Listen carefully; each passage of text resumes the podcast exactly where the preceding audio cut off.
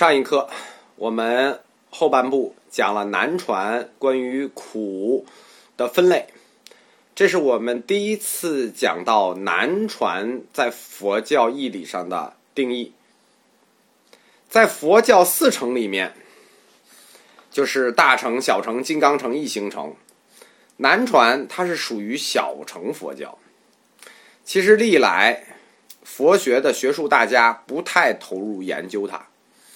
这个原因呢，其实很复杂，这可以讲好大一课，我们这里就不讲了。但是在学理方面，南传它秉承的是佛陀原说。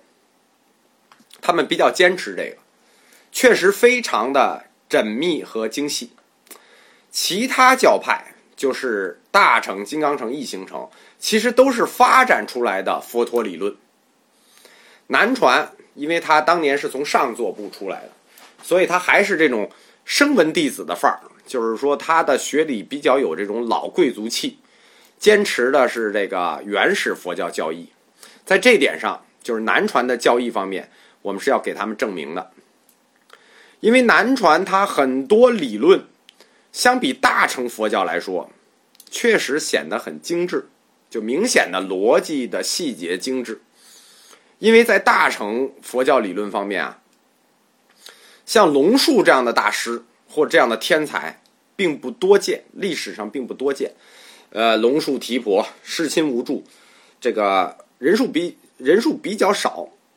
造经呢，造经大乘造经的速度又过于猛，所以他的很多理论是疏于甄别的，所以在发展的这个大乘佛教的理论发展的路上啊，难免有些理论显得粗糙，但方向是对的。从苦的定义上，我们其实可以看出来，我们讲了三苦、八苦、十一苦，我们看出来啊，就是说高手看细节。定义一看就看出南传在这个基础概念定义上是技高一筹的，尤其是 原说部分。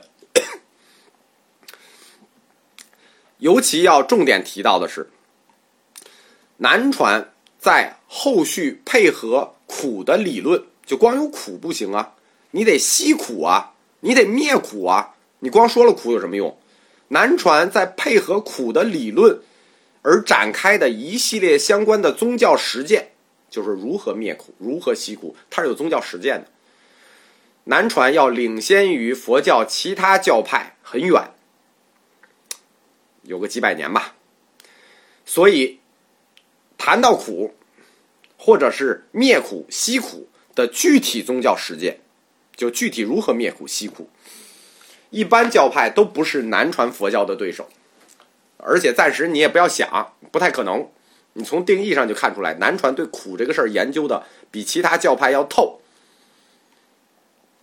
关于四乘佛教的优缺点，就是我们说的这四大知比较，就是哪个有优势，哪个有劣势。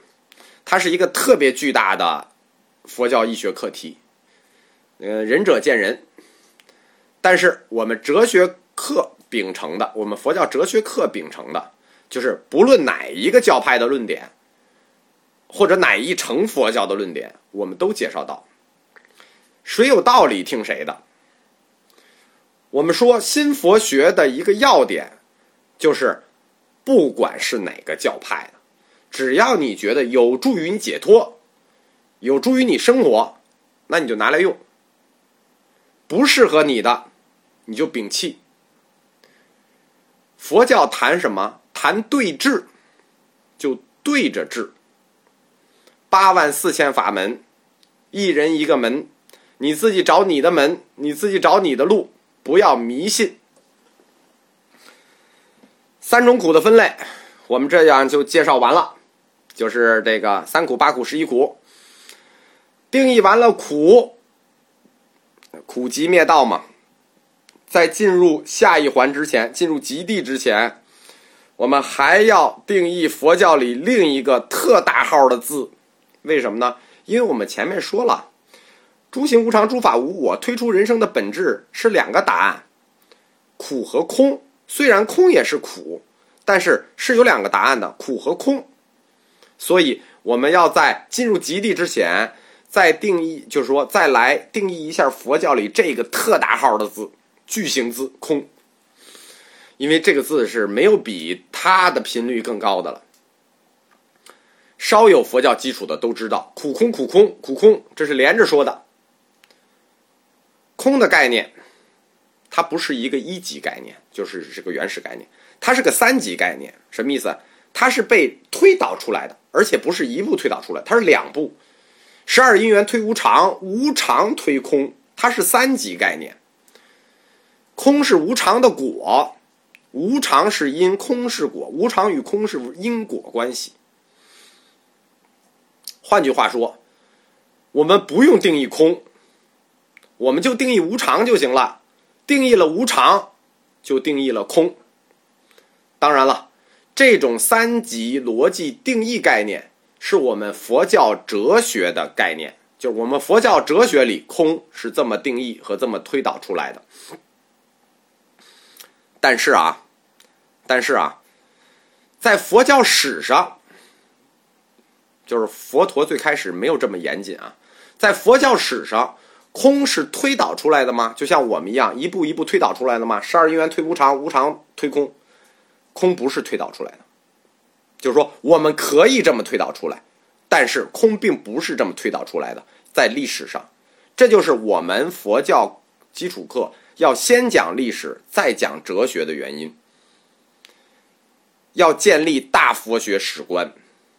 佛教的任何一个命题、一个词、一个概念，我们就不光要看它的理论，说这个词、这个理论，我们必须看这个理论和这个概念建立时的历史背景、历史任务。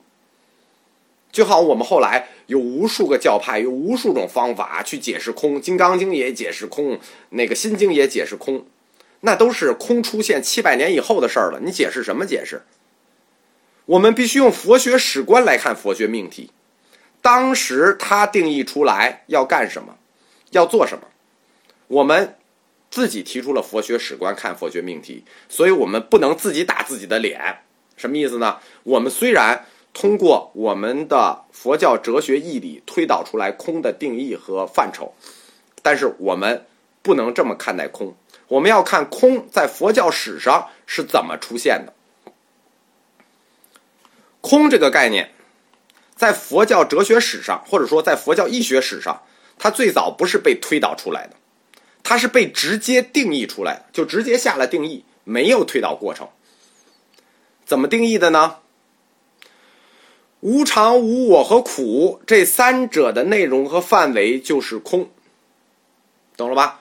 推完十二因缘之后，谈到苦的四个形象，苦的四个形象叫无常、无我、苦、空。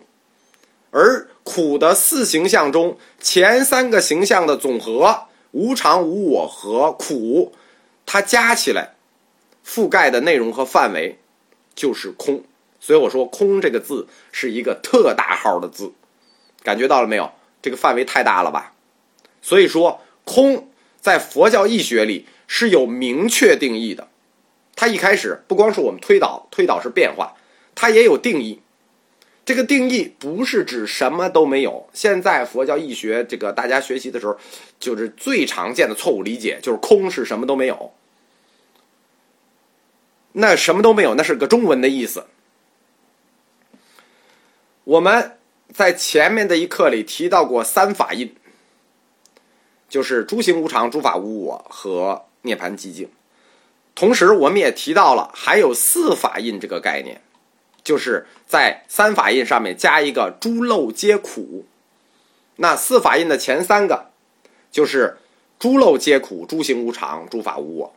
那这个四法印的前三个的和，你看诸漏皆苦，苦加诸行无常，无常加诸法无我加无我，四法印的前三个的总和包含的内容与覆盖范围就是空，这就是空这个字，佛教。哲学定义式的这个概念，就是最早这么直接就这么定义了。所以，空是一个范围极大的词，它不是个单纯的概念，我们管它叫佛教特大词儿。这个空有点像我们平时经常说的 total solution，就是整体解决方案，它是一个 total solution。所以以后大家在说空的时候啊，最好明确出来是空的哪一部分的含义，不要以偏概全的去用这个“空”这个字啊，这用用你把自己用糊涂了。这就是我们通过大佛学史观来看空的定义，然后再与我们从佛教哲学里推导出空的定义去相契合。通行的空的定义。在原始佛教阶段，就是佛陀最初的这五百年阶段，是有两条路去定义的。一条路就是我们前面课里一系列的推理式定义，还有一种就是佛陀原说式的概念式定义，就直接下概念。苦的四形象的前三个加起来是空，还有是我们通过十二因缘推理出来的是空。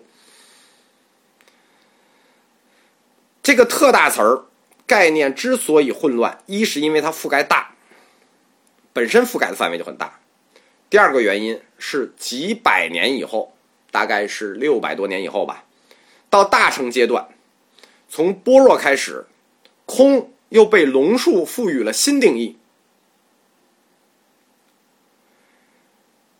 我们阐述完了这个特大词儿“空”，就我们说啊，呃，这。进入极苦进入极之前，我们再定一下空，但是我们还是要再返回来阐述一下苦，为什么呢？因为空的这种定义方法，它将反过来去影响四形象里苦的定义。四形象是无常、无我、苦、空。你如果把空定义成前三个的和，那这个苦定义上就出现重复性定义了。下一课。我们来讲苦的一个重新定义的问题。